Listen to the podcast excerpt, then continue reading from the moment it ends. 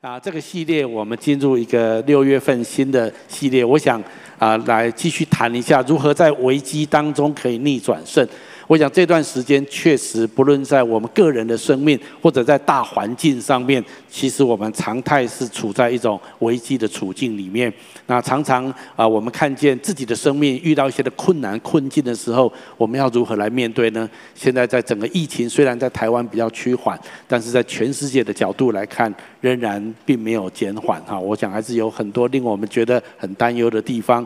再加上在大环境上面，不论是经济上啊，或者是西方世界现在在种族上面的一些的呃动乱，也是让我们非常的忧心。这些常常让我们觉得大环境真的是雪上加霜。那特别上个礼拜我看到一篇报道，这篇报道是《远见》杂志的一篇报道。他说，呃，他有一个很耸动的标题，他说：“百年来最惨的社会新鲜人。”十万出头的人的的这个职缺人间蒸发哈，他特别在讲到疫情之后，今年的大学毕业生或者研究所毕业生要进入职场的社会新鲜人，今年真的是最惨的一年。我还记得上个礼拜六啊，我们教会的青年的聚会里面啊，我们不管是现场或分堂点，我都也为所有的。这一届的应届毕业生、大学生，还有研究所的毕业生，为他们做一个祝福的祷告。那我也知道这个议题真的是很挑战，所以今年的应届毕业生、社会新鲜人，真的很面临很大的危机哈。我们也真的要特别为他们祷告。那这系列的报道里面，他也说到，人类历史上首次出现父母。比父母更贫穷的下一代，那英国的作家啊，汤马斯他给了一个名称叫做“下流世代”。下流不是说很下流哈，而是说那个经济往下啊往下流动的这种状态哈。那本来这个趋势就是这样子，但是再加上这一次的疫情，更加速这个趋势哈。所以他特别写了一本书，叫做《下流世代》。那我觉得这一些都是让我们看见我们在大环境上真的是很大很大的危机。我想。不论在经济上、在政治上、在国际的关系上、军事的对峙上面，还有现在在种族之间的一种动乱，其实让我们看到整个大环境真的是充满危机。那当我们个人生命当中，在不同的领域里面，可能我们也正在经历许多的挑战。让我们用这四个礼拜一起来看看，对于一个上帝的儿女来说。我们怎么样可以依靠神，在这些诸多的危机当中，我们可以逆转胜。所以我要鼓励大家，也可以邀请亲友一起来，从神的话语、从圣经上来看，我们怎么样可以胜过这一切的危机。那首先我要来提一件事情，就是当我们面对危机的时候，有时候。也会让我们陷入一个更大的危机。关键是你怎么面对危机。所以第一个标题我要跟大家分享，就是危机当中仍然潜藏着危机。这个意思是什么？当一个人遇到危机的时候，他有时候会慌乱，然后会着急，他会用很多的方法来自己找出路，急于解决问题。但是有时候如果他不够有智慧，或者他只是想解决眼前的问题，那么很可能他陷入一个更大的危机。其实任何一个危机的出现，它都是可能是其来有自，或者是它有它的缘由跟脉络可循。它可能不是你用短期的方式就可以解决它。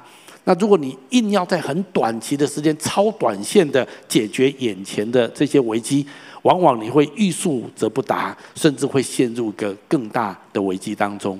所以圣经上有一句话提醒我们，我们一起读一下好吗？来，有一条路，人以为正，至终成为死亡之路。我们以为应该要赶快解决，或者大家都说可以这样子做，那然后你就这样子做。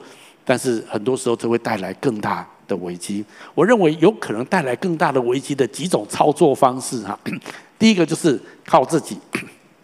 意思就是说，用自己一切的聪明跟计谋，试图来解决现在危机当中的问题，而忘了寻求神的智慧，忘了去祷告，然后用自己一切的经验、一切的资源，想要来面对跟解决这个问题。危机小也许还好，可是危机超过我们能力能够解决的时候，其实这是非常有限的。当自己资源不够。无法解决的时候，第二个我们可能会想到找人脉，我们想找朋友帮忙，我们想找有权有势的朋友，看能不能来协助我们，帮我们解决这个危机。当然，我不是说我们不能够找朋友来解决问题，但是也要看状况。很多时候，呃，我们不应该把友谊当作好像解决我们危机的一种利用的工具。我想这在人际关系上面，有时候也会带来一些的无形的压力，这个也要很谨慎。那当自己解决不了，或者我也没有足够的资源跟人脉，可以来解决这些危机的时候，有些人甚至来到第三步，他走偏锋，一直是没有办法了。他可能开始去想一些旁门左道的方式来解决危机，没有钱了，也借不到钱了，可能只好去地下钱庄借钱。可是当你这样子借利息滚利息，你会把自己的洞弄弄得更大。有些为了解决危机，他放弃他的原则，放弃他的道德底线。放弃他的品格的原则，他甚至做出一些为非作歹的事情。我想这一些只会把你的人生带入一个更大的危机当中。我要特别提醒大家，当我们人生面临危机的时候，我们如何回应这个危机是非常关键跟重要的。特别我要说，作为一位上帝的儿女，我们必须要知道一件事情。就是那一些临到我们身上的危机，或者那些的熬炼，其实都经过神的审视、允许的。我不是说那些的苦难是神造成的，我常在这讲不是。但是我们可神可以用这一些的苦难、这些的危机，反过来来祝福我们的生命。圣经说，我们面临的熬炼，神都帮我们衡量过了，是我们承担得起的。这一段圣经节，我们一起来读一下好吗？来，你们所遇见的试探，无非是人所能受的。神是信实的，必不叫你们受试探过于所能受的。在受试探的时候，总要给你们开一条出路，叫你们能忍受得住。如果你是一位基督徒，你是上帝的儿女，神的话是真实的。看起来有时候我们的危机大到我们无法承担，但是圣经上说不。你可以承担的，我不会让你承担你无法承担的。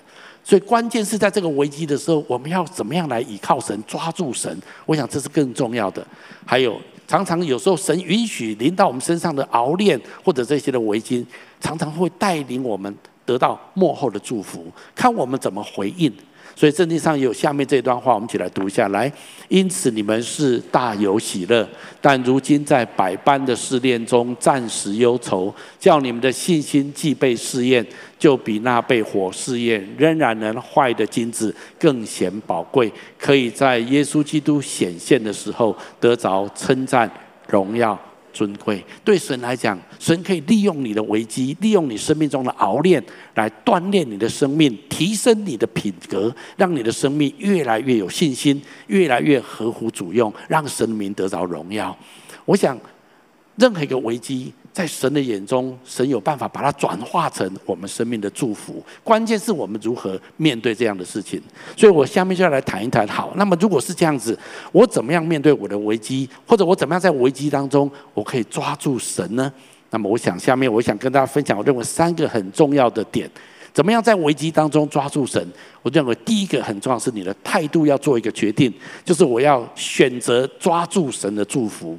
是，现在这是个危机。现是的，现在是一个极大的熬炼临到在我身上，但是我选择，我要在这个熬炼，在这个危机当中，我要抓住神的祝福。态度是非常重要的一件事情。很多时候，我们的态度能够决定我们后面的一种生命的一种状态。对我个人来讲。我觉得我这一生当中有一句圣经节是我一生奉为圭臬的哈，就是我常常用这段圣经节来提醒跟鼓励我自己，其实就是今天的主题经文哈。我们把它稍微再节录一下，我们一起读一下好吗？来，我的心呐，你曾对耶和华说：“你是我的主，我的好处不在你以外。”我很鼓励每一个人，不管你今天是在线上、在现场，或者你是基督徒，还是你还没有信耶稣。我很鼓励你认真默想这句话。我曾经很深刻的默想这句话。我甚至跟各位可以报告，我在结婚典礼的时候，我没有用爱的诗篇，就是爱是恒久忍耐，巴拉巴拉，这当然很好哈。我用这一处圣经节做我的结婚的呃呃这个征婚的一个主题哈。我的意思是说，我在结婚的时候，我就已经告诉我自己，我也宣告我的婚姻，我的人生，我宣告我的一生，主要我不要在你以外找好处。我相信我人生所有的好处都在神里面，你知道，这就是一种我选择。我不管怎样，我选择。也许我可以有很多的选择，可是我选择我要在神的里面得着我的好处。这个世界有时候会给我们很多的好处，这世界有时候会给我们很多的吸引。我们有时候很羡慕大企业家，我们很羡慕那些很成功的伟人。但是我宣告，我的好处要在神里面。我我的意思是什么？这是一种态度的选择。我做任何的决定，我不想让世界告诉我什么是好的。什么是对我有利的？我要让神来告诉我什么是对我好的，什么是对我有利的。我知道这个不容易啊，但是这很重要哦。你知道，如果你懂得这样子来信靠神，你跟神说：“我这一生就是要你的祝福，我不要世界的祝福，我不要有钱人的祝福，我不要别人说我怎样，我要你对我的祝福。”我觉得，如果我们有这样的态度，那么，我相信神对我们这一生的祝福远超过这世界给我们的。这世界所能够给我们的祝福，顶多这一生享用完毕。但是神的好处，不仅今生蒙福，来世更是有永恒的奖赏。那么，我必须这是一种态度的选择。你愿不愿意做这个重要的态度的选择？旧约圣经有一个人物很有意思，叫做雅各。我们有时候会谈到这个人，他是以撒的儿子。事实上，雅各有一个双生的哥哥，双双胞胎的哥哥叫以扫。很多人知道这个故事。以扫用一碗，雅各用一碗红豆汤骗了以扫他哥哥长子的名分。啊，这在圣经里面很有名的一个故事。也因为这样子，雅各就领受了从亚伯拉罕以撒一直到传承在雅各身上那个最重大的祝福的恩膏。所以，当这个祝福传到雅各身上的时候，以扫非常的生气。以扫决定要杀死他的弟弟，他弟弟竟然这样子骗走他的祝福啊！然后雅各就因为这样就逃到他的舅舅拉班家，他是逃命出去的。经过二十年之后，他也事业有成，他准备要回他的回到他的父亲的家，回到他的家乡来。可是圣经上记载。这二十年之后，他已经拥有许多的资产。以前的资产都是用牛羊来数算的哈，还有他有很多的仆人啊，他也有十二个孩子了啊。然后他整个成家立业了，他整个庞大的资产要班师回朝啊。当他回到快要到家乡的时候，他知道他必须面对一个最困难的问题，就是他哥哥。在那之前呢，他一切的努力。雅各是一个非常谋略很深、充满小聪明、充满各样子的技巧的人。他用尽各种谋略来为自己得到好处。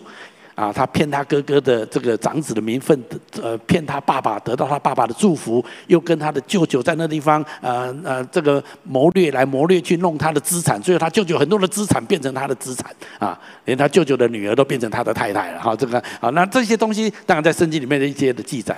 所以雅各这一生一副很成功的样子，一切他的计谋都可以成就。但是当他带着他的资产回家的时候，他知道他哥哥还没有，他还必须面对他哥哥的问题。然后他后来请他的仆人带着一些礼物先去见他哥哥。然后仆人回来的时候问他说：“我哥哥怎么样？”他的仆人跟他说：“你哥哥不仅把礼物收走，他带着四百个人等着你。”这样子哈。哇！雅各一听，充满恐惧。他知道他哥哥一定会杀他，因为以前他哥哥就是要杀他的，所以他充满恐惧。他做了很多的排安排，做了很多的计划，把仆人、把礼物都一波一波送，然后把太太、孩子们都送到前面，最后留他一个人在最后面。我们来读一下这段圣经节好吗？来，只剩雅各一人，有一个人来和他摔跤，直到黎明。那人见自己胜不过他，就将他的大腿窝摸了一把。雅各的大腿窝正在摔跤的时候就扭了。那人说：“天黎明了，容我去吧。”你不给我祝福，我就不容你去。其实这段圣经在描述雅各在那个那一天晚上，事实上他遇到天使来跟他摔跤，然后他整夜的跟他打来打去，那最后他的腿受伤了。从那一天开始，雅各成为一个跛脚的人，他走路一跛一跛的，他必须拿着拐杖。但是在那之前，雅各是一个很强壮的人。他做任何事情都会成功，他一切都靠他自己的力量。当时当他面对他哥哥强大的压力的时候，他知道他这次无法再靠自己了。在他如果你看这段圣经的上下文，他前面有提到，他求上帝帮助他面对他的哥哥，求上帝救他脱离他哥哥要杀他的手，可是他不知道该怎么处理。想不到那天晚上，神竟然派一个人天使来跟他摔跤，而且打得他最后腿瘸了，就不能走路了。本来他的规划是，如果我哥哥呃掠夺了第一波礼物，掠夺了第二波礼物，那他听到那个风声，他还准备逃走，他还可以逃，因为他很健壮。但是他现在瘸了，他连逃都无法逃了。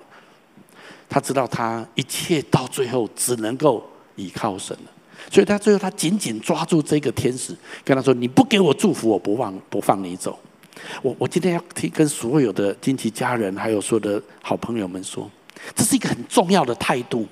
你知道，你这一生当中你要什么？你跟神说：“主，我就是要你的祝福。我的好处不在你以外。”你知道，很多人是这样，他们也是基督徒，他们是神的儿女。有时候他们来跟神祷告说：“主啊，求你祝福啊！”啊，最后心里面说：“啊，看看啊，有没有祝福？啊，没有祝福，啊，莫算了，自己啊，自己啊，等你祝福，等到什么时候啊？”然后就是你就是轻轻的祷告一下，然后好像神没有照你期待的做啊，你就放走了。你就继续用自己的方法，用自己的计谋，你去去做这些的事情。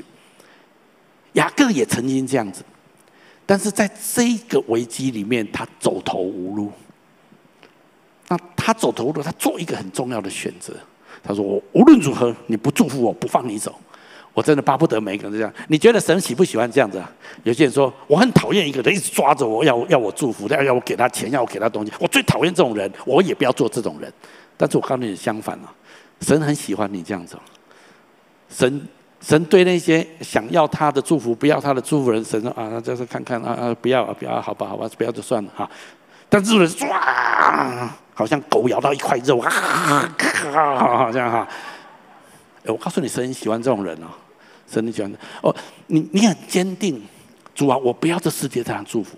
我也知道世界上的祝福有限，主，我一定要你的祝福。事情后来怎么发生？圣经记载，第二天清晨，雅各知道自己瘸了，他一摆一摆的，一拐一拐的，他越过他的孩子们的队伍，越过他仆人的队伍，他走到最前面去面对他的哥哥。他不知道他哥哥会，他看到他哥哥带着四百个人，骑着马，拿着刀，他知道他跑不掉，但是他来到他哥哥面前。圣经记载，兄弟两个人竟然相拥而泣，痛哭。然后尽释前嫌，哎，有这么简单？哎，就这样就结束了，这样就结束了，就这样结束，就这样子，就这样子，哎，啊，前面前面不是很紧张，就前面很紧张啊。神如果要做事情，不是你能够掌控的。很多时候对雅各来，他他不知道该怎么办，但是神为他解决一个最大的痛苦。想不到他哥哥。看到弟弟之后，怜悯的心、爱弟弟的心一涌而上，两个兄弟相抱而哭。他们二十年没有见面。我我要讲的就是，好，我的重点就是在危机当中，我们必须做出态度态度上的决定，宣告在这个危机当中，我要抓住神的祝福，还是在这个危机当中，我要靠自己忙碌奔波来解决问题。今天，如果我要跟神说：“神啊，我要你的祝福，求你祝福我。”雅各在这个摔跤的过程当中，他紧紧抓住神。虽然他知道他没有办法再靠自己的力量，可是他紧紧的抓住神，他求神祝福他。让他在这个危机当中来看见神的作为。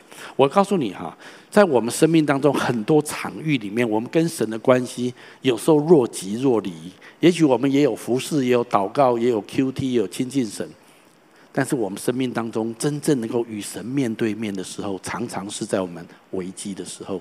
今天我要鼓励每一个人，如果你正在危机当中，做出一个很重要的态度的选择，就是主啊，我一定要你。在这个危机当中祝福我，好，这是第一个态度的选择。当你有这个态度之后，那么接下来有一件事情很重要，就是你要愿意降服神的主权。既然我选择要神的祝福，那么我就必须按照神所指示的方式而行。这就牵涉到我愿不愿意交出我生命的主权。这个意思是什么？这个意思是说，面对危机，我们通常有很多自己想解决的方法。我们有我们的经验，我们有我们的聪明跟才干，我们觉得应该这样子处理，应该这样子来来来面对这个危机。但是如果你今天真的要神的祝福，你就愿意，你就必须要放下自己很多的筹谋，放下自己很多的经验，你愿意说神啊，那你来告诉我，到底我要怎么面对这个危机？我要把这个危机的主权交在你的手中。我我要说，这是一件最不容易的事情。你知道，我们从小被训练，我们从小被教导，凡事要靠自己。那这不是完全错哦。比如说，一个孩子长大的过程，他最后当他自己上厕所啊、自己走路啊、自己穿衣服啊，是没有错。可是我觉得，很多时候我们已经教导到一个地步，就是说，你甚至有些父母跟孩子说。你这一辈子永远都不要相信任何人，连父母亲你都不能相信，兄弟姐妹都不能相信，你只能够相信你自己。你看，很多人已经来到这样的地步，好像这世界一切你只能够靠自己。所以我们很高举、很标榜那些打断牙齿、和血吞的那些人，那他们叫他痛苦的要命，他自己撑起一片天。哦，我们这种人很伟大，这种人很伟大。我们很、很、很称许这样的人。再加上近代的教育的思潮，我们常常鼓励孩子做自己。特别一个孩子搞不清楚是非道理，说你喜欢怎样，那就是对的，那就是你，Be yourself，就是这样子。所以我们很在当在我们的生命的过程，或者在我们的教育的过程，我们把我养得很大，我们把自我养得很大，所以我们一切到最后都只能靠自己。那也因为靠自己，所以我们变成压力很大。我们因为我们必须要靠自己，我们就无法信任别人，因为我们怕对方把我们的金钱或我们的利益掠夺掉。也因为我们必须要靠自己，所以我们无法放松。很多时候交托给别人的责任，委托出去的，我们又自己一天到晚要去介入，我们很难信任别人能够负起责任。也因为我们一切都要靠自己，我们甚至没有把自己没有办法把自己的情感交给另外一个人，因为我们不相信这个人会爱我一辈子。因为我们一切都可以靠自己的时候，我们会变得活得非常有压力，变得活得非常的痛苦。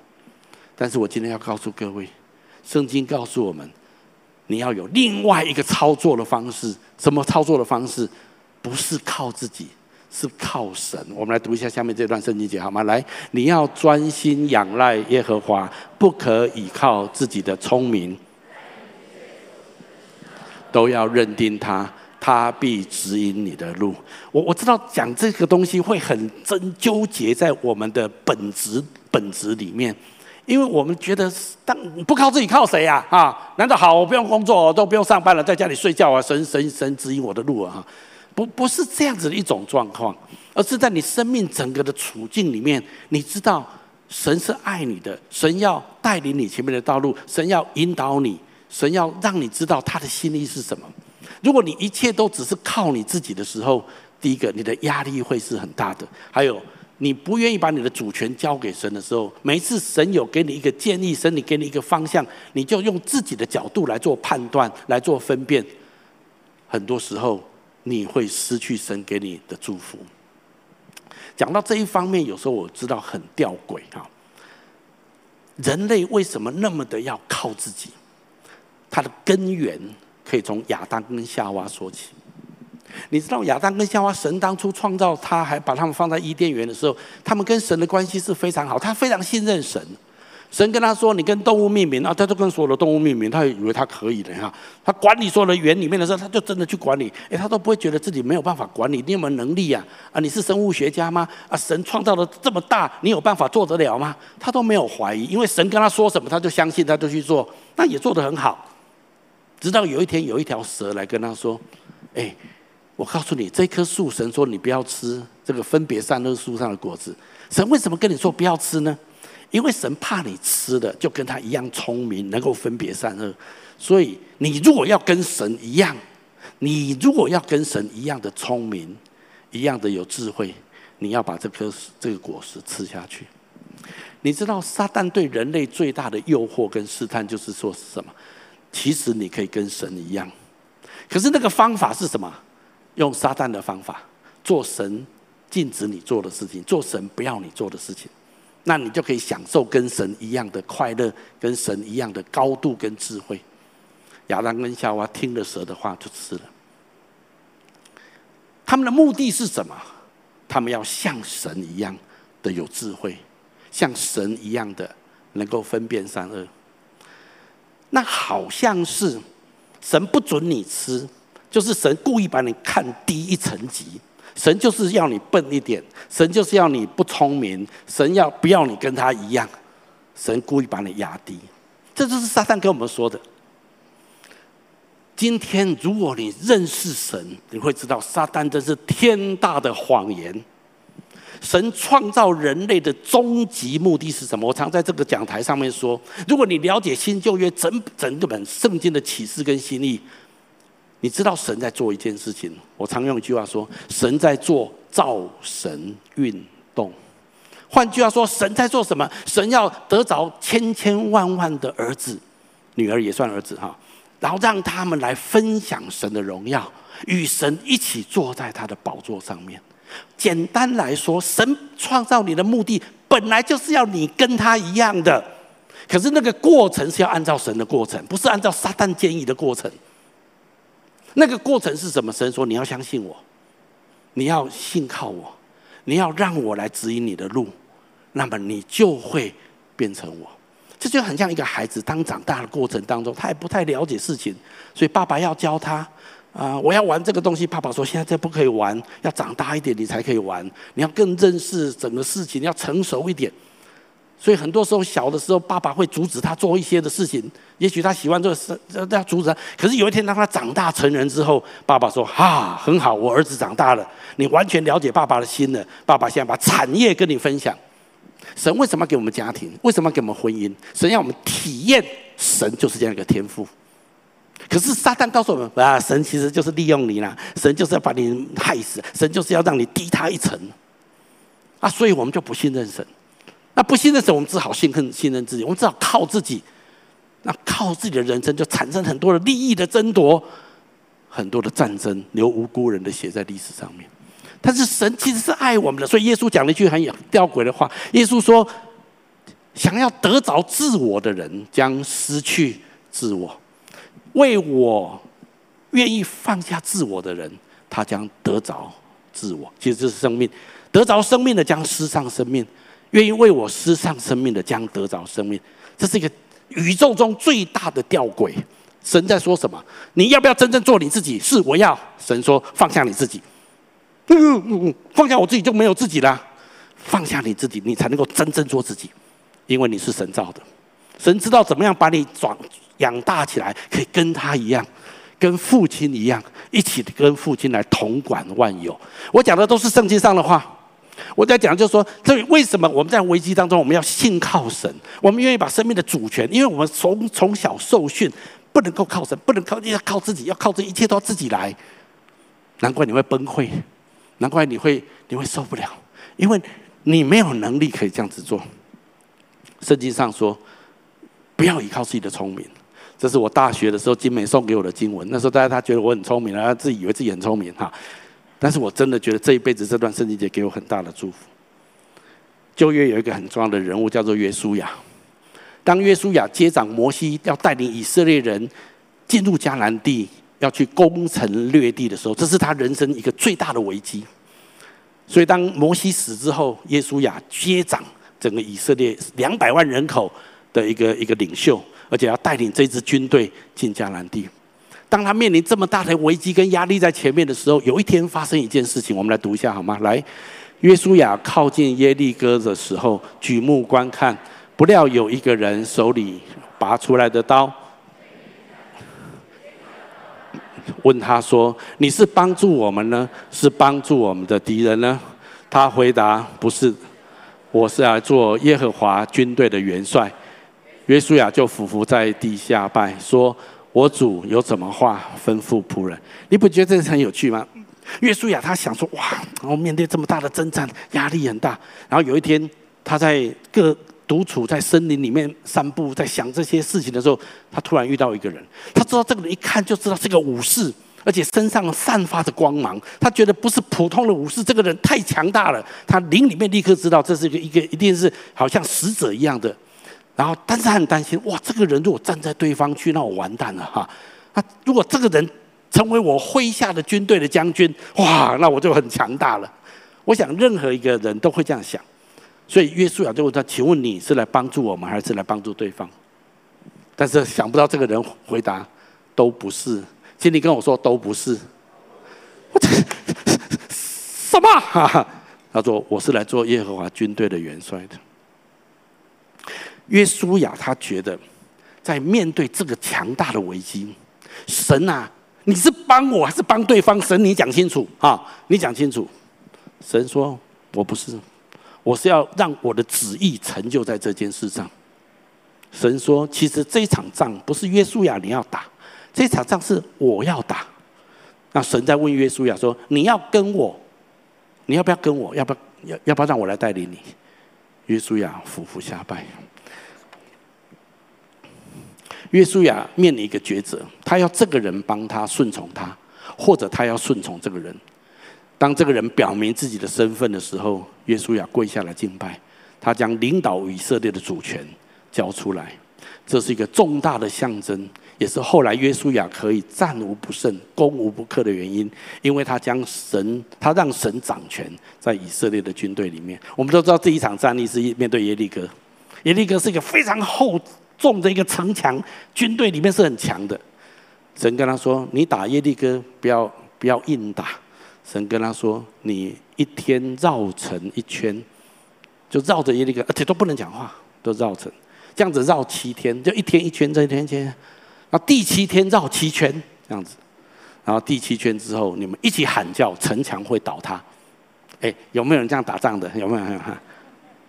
你知道，如果如果约书亚没有降服在这个耶和华的元帅的下面。”约书亚一定用自己的想办法，用自己的方法来来打第一场仗。耶利哥城他就打输了，他不可能打赢耶利哥的。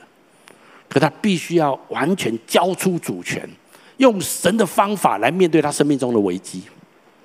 你知道就是这样子，所以耶利哥这个最艰难的第一仗，他打下来了。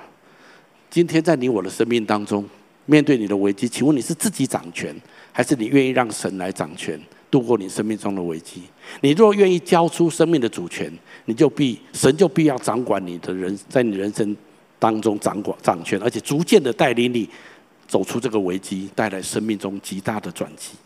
这是圣经里面一再的向我们显示神的作为跟神的做法。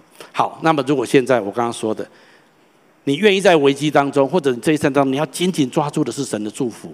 你不要这世界其他的祝福，或者你自己的想法，那么你就愿意把自己的主权交出来。这些都是关于态度跟立场的问题。如果你同意这样子，那么第三件事情我要跟你分享，就是你要决意遵行神的话语。那也就是说，好，那么我愿意按照神的话语来行。前面两个，如果你都同意，在我的危机当中，我要紧紧抓住神的祝福，我要神祝福我。还有，在这个危机当中，我愿意把我的主权交在神的手中。我不要用我自己的聪明、智慧、谋略来面对我的危机。主啊，我把主权交给你，求你来指示我，我应该怎么面对。好，如果到这个地步，那么第三件事情我要跟你说的就是决意遵行神的话语。这是什么意思呢？决意遵行神的话语的意思，就是说你要了解神要我如何面对这个危机。因此，我需要更认识神，我需要明白他的教导。那么神会借着圣灵在我心里面来指教我，还有在我们现在实际的生活里面，神灵会借着教会家人彼此的带导扶持，来引导我们前面的道路。前面这个教导，我们要认真的研读圣经，还有有圣灵的内住。当我们领受神的救恩，圣灵就会住在我们心里面，圣灵就会来帮助我们明白神的话，而且照神的话来回应。不止如此。我们需要拥有教会生活。我讲的要我我讲的都很实际的，我不要讲很抽象、很空泛的。我要讲你要怎么操作你的人生的。那这些东西都需要花一点时间的，都需要你认真的来追求的。这样子，你才是一个决意遵行神话语的人。我看到很多人，他们说他们是基督徒，他们是上帝的儿女，可是他们常常听见神的话，然后就把神的话丢到一边去，他们没有认真想去了解神到底怎么说，还有我要怎么样可以来遵行神的话。耶稣曾经用一个图像来描述，有两种人生。一种人生是听见神的话，认真遵行的。我们来读一下这段话好吗？来，所以听听见我这话去行的，好比一个聪明人把房子盖在磐石上，雨淋、水冲、风吹，撞着那房子，房子总不倒塌，因为根基立在磐石上。耶稣说，耶后面我没有引用。耶稣接着说，凡听见我这话不去行的，就好像一个人把房子盖在沙土上面，风吹雨淋。沙房屋就倒塌了。很多人不是没有听过圣经的话，很多人不是不了解神说过什么，可是他从来就把神的话当耳边风。我今天要挑战所有上帝的儿女，还有许多的好朋友，神不是跟我们糊弄的神，神是又真又活、永活的真神。他用他的话语创造天地万物，他的应许立定在天，他所说的，他一定照他所说的做。如果你今天说我要紧紧的握住神的祝福，我要神给我祝福，我也愿意把生命的主权交给神。你不是讲假的，不是呃这个敬拜的时候诗歌感动感动流泪流泪说啊主啊我愿意啊交给你交给你，实际的生活全部拿回来啊。哪有这种事情？啊？这个事情？不能这样办的啦！啊，我知道要怎么搞啦，我自己知道了。那把神的话晾到一边去，那是没有用的。今天很重要，最后一个就是你要乐意遵行神的话语。我记得我从高雄工作那段时间，刚结婚不久，从高雄回来，我没有工作，我急着找工作。但是那时候我就觉得圣灵带领我。你怎么面对你现在要找工作？是你已经结婚了，要自己负责自己的工作了。你怎么面对你的工作？我真的觉得主啊，我经济现在很有压力，我很需要一份工作。但是主，我求你给我一份工作，是啊，周间晚上都不要加班的啊，周末日要放假的哈，就是礼拜一到礼拜五啊，白天就好这样子啊。那让我晚上可以有家庭生活跟服侍的生活。礼拜六日我要参加教会啊，那时候还没有经济，那时候我二十几岁而已哈。那，求你给我这样啊，让我这个收入又可以生活这样子哈。哦，要求很高呢，哈哈。那在我们以前建筑师事务所，很少不加班的，几乎都要夜夜加班的啊。但是我竟然找到一家建筑师事务所，我去 interview 的时候，我就跟老板说：“哎，老板，抱歉哈，哎，我我晚上哈大概不能多加班哈，这样子偶尔可以，但是不能够每天常常这样子。”老板就跟我说：“啊，你不知道我们公司哦，我们公司绝对不准加班的。”我就啊啊啊！我来了，我来了，来了 哦，真的，这个公司从来没有加班过这样子。但他的业务很好，OK。呃，我我的意思是说什么？你你要什么？你可以就跟神说。我的儿子从啊、去年去年下半年，他们祷告里面觉得要回台湾，所以他跟我的媳妇他们就搬回台湾。啊，当然台湾要再找工作不好找。再加上后来有一些的呃这些的疫情啊，各方面的真的是不好找哈，啊，所以他也很担忧这件事情。那我就跟我儿子讲我的例子，我说哈，先求神的国和神的意哈，你需要什么，神自然就加给你哈。所以他还投了很多履历，有些 interview 完他觉得很好，对方觉得不好，或者他觉得不好，对方觉得很好的，就很难勾都都上这样子哈。也经过了一段时间，但是这段时间他认真的处理很多家族里面的事情，还有服饰上面的事情，然后。到了过年之后，他果然找到一份很好的工作。我我在讲的就是说，其实神知道我们需要什么，但是你有没有把神的话语跟原则用在你的生活当中？这是很真实的。如果我们愿意这样子做，神一定会带领我们。神的话语有时候执行起来需要一个过程。假设你现在很缺钱，很需要工作，经济很不好，那怎么办呢？也许神跟你说。凡给人的，就必有给你的啊！所以你看见旁边有人需要，先帮助他，那都没钱啊，再帮助他。哎，对对，先帮助啊，十一奉献，先十一，那就没有钱还十一奉献，你就是没有十一奉献才没有钱呢，你知道吗？啊！所以你你要知道什么叫做遵行神的旨意。我现在要赶快工作，赶快认真的再多做几份工作，不然我经济会有问题。神说你要拨出时间来参加教会，拨出时间来亲近神，QT 受装备啊，都没时间啊，再再再花这些时间，什么东西比较重要？这个我告诉你，这都是挑战。如果你决定要遵循神的旨意，你就是照神的话去操作你的人生，你就看见神的祝福在后面。不然就自己负责，就是这样子。我我要讲的这些，神没有在跟我们糊弄，这些神真实的去做，你就看见神真实的祝福你的生命。旧约有一个人物，大家都知道大卫。大卫王是一个非常有名的成功的王。圣经怎么记载他？我们读一下好吗？来，大卫日渐强盛，因为耶和华万军之神与他同在。大卫就知道耶和华坚立他做以色列王，又为自己的名以色列使他的国兴旺。其实，如果你了解这个这段圣经的背景是，大卫那时候扫罗王已经死了。战战战争去世了，所以大卫只那时候只是做犹大支派的王，他还没有成为十二个支派全体的以色列的王。那十一个支派还是在大扫罗的家，他的孩子来来当王。在这两个有点内部分裂的状况里面，圣经记载大卫日渐强盛，扫罗家日渐衰微。最后那十一个十一个支派的长老来找大卫说：“我们知道神立你做以色列的王。”所以我们来归服你。后来以色，后来大卫果然当了以色列的君王，把以色列带入大卫王朝跟所罗门王朝最辉煌的历史。好，那为什么你说大卫为什么日渐兴盛呢？为什么这样子？圣经说，因为耶和华与他同在。那为什么耶和华与他同不与别人同在呢？新约告诉我们答案，我们一起读下来。我寻得耶西的儿子大卫，他是合我心意的人，凡事要遵行我的旨意。我告诉你，大卫不是个完美的人。你如果了解大卫的意思，他做错很多事情，犯过很多严重的罪。但是当他当先知来指出他的罪，当他神提醒他犯罪的时候，他。第一个就立刻起来悔改、认罪，而且他悔改得很彻底。我再讲一次，他悔改得很彻底，所以神可以继续用他。扫罗悔改只是糊弄糊弄就过去了。我我今天告诉每一个人，我们不是人生要完美，我们我们不可能不犯错，我们都会犯错。但是大卫当他犯错、被提醒、被指正的时候，他愿意起来悔改，再回到神的旨意来。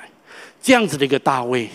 神说他是合我心意的，其中一个关键的原因就是他愿意凡事遵循我的旨意，这是一个态度的问题。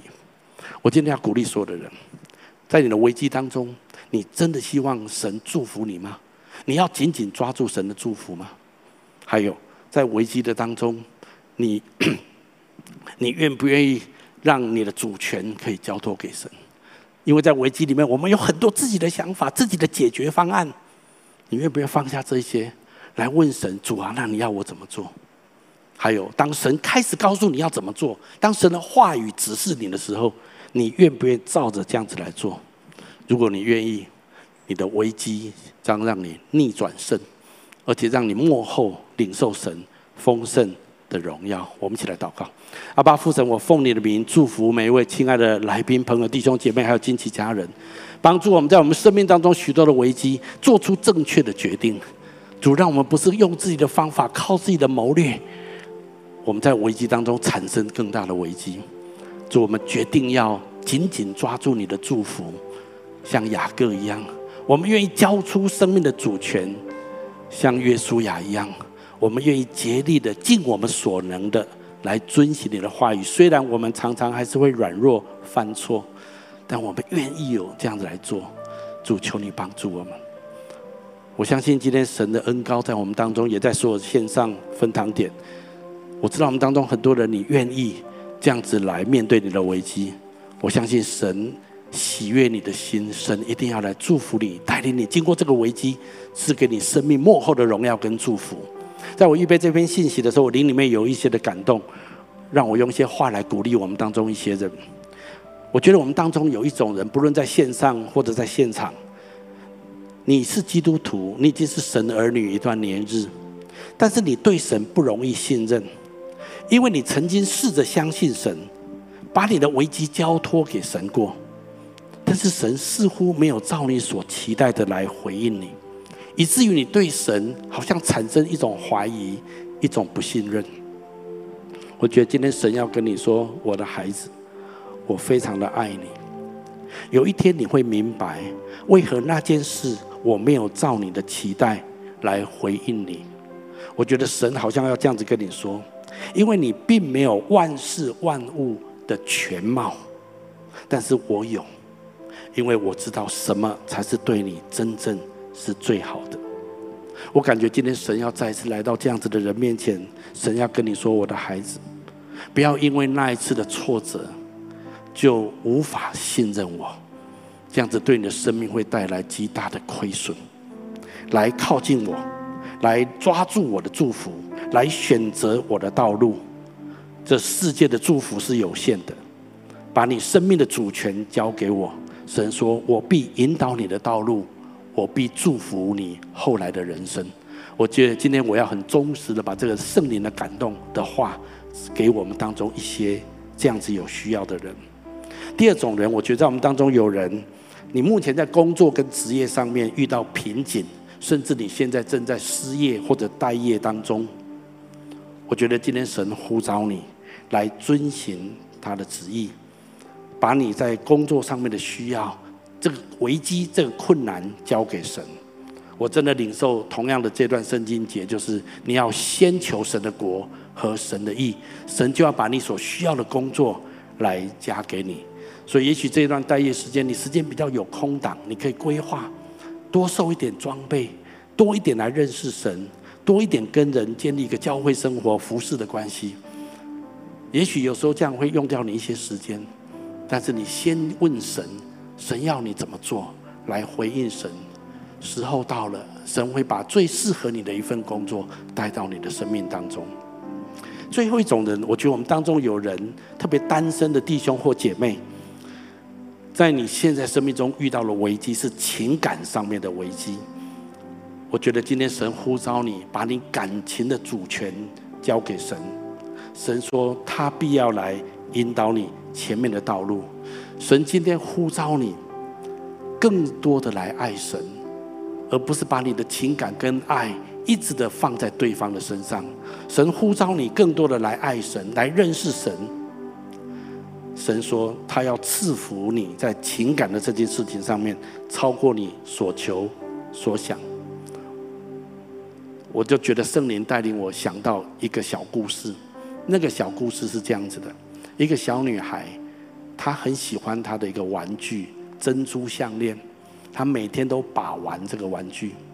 每天晚上睡觉前，她的父亲都会来跟她道晚安。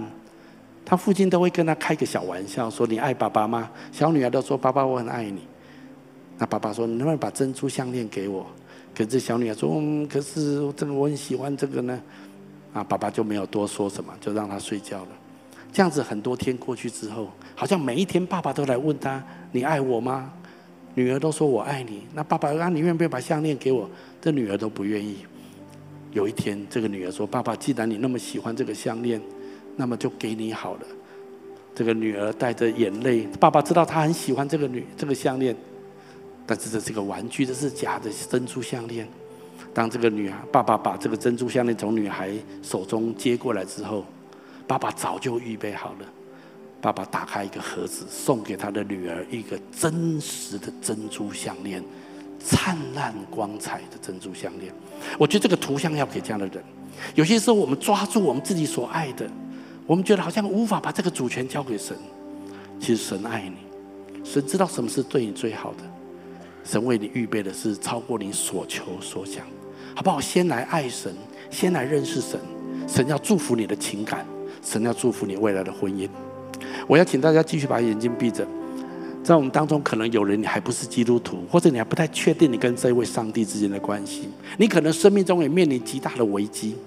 那么我要告诉你一个最棒的好消息，就是你不必单独面对这个危机，你力不能生，那怎么办呢？你可以来依靠这位创造天地万物的主宰，他是那么的爱你。圣经说他是我们天上的父亲。你说，那我要怎么样可以认识他？怎么样可以领受他的祝福？圣经说，凡接待他、信靠他的人，他就赐他们权柄做上帝的儿女。所以我要来做一个简短的祷告，来接受上帝的救恩，成为上帝的儿女，让你从今天开始有神与你同在，与求有神与你同行，面对你生命中一切的危机，你将看见神大大的祝福你的生命。你可以跟着我来做下面的祷告，亲爱的主耶稣，在这个时候。我愿意打开我的心，邀请你进到我的心中来，成为我的救主，成为我的救主，还有生命的主宰。我要请求你赦免我的罪，宽恕我一切的过犯，带领我的人生走在蒙福的道路。我把危机交托给你，求你带来我生命的祝福。我这样子祷告，是奉耶稣基督的名，奉耶稣基督的名。阿门。如果你刚刚跟我做这祷告，我要非常恭喜，我鼓励你继续来到教会，更多来认识这位爱你、创造你的神。好吧，我们从座位上面站起，我们用这首歌来回应今天的信息。等候你，寻求你，我渴望来到你面前，渴慕你，深爱你，我的心单单属于你，我的心深深被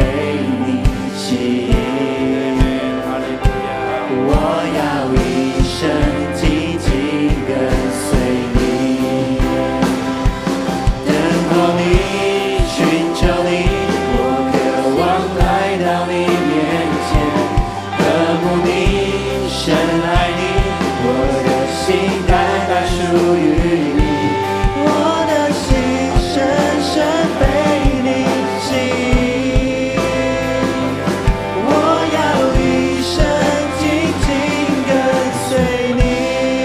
爱的阿爸父神，我奉你的名祝福每一位亲爱的来宾、朋友、弟兄姐妹，还有在线上许多的好朋友。主，我宣告你的大能要充满在我们生命当中，帮助我们在危机当中紧紧的抓住你，领受你的祝福，交托我们生命的主权，遵行你的话语，让我们生命大放异彩。祷告、宣告、祝福都是奉耶稣基督的名，阿门。我们把掌声归给神。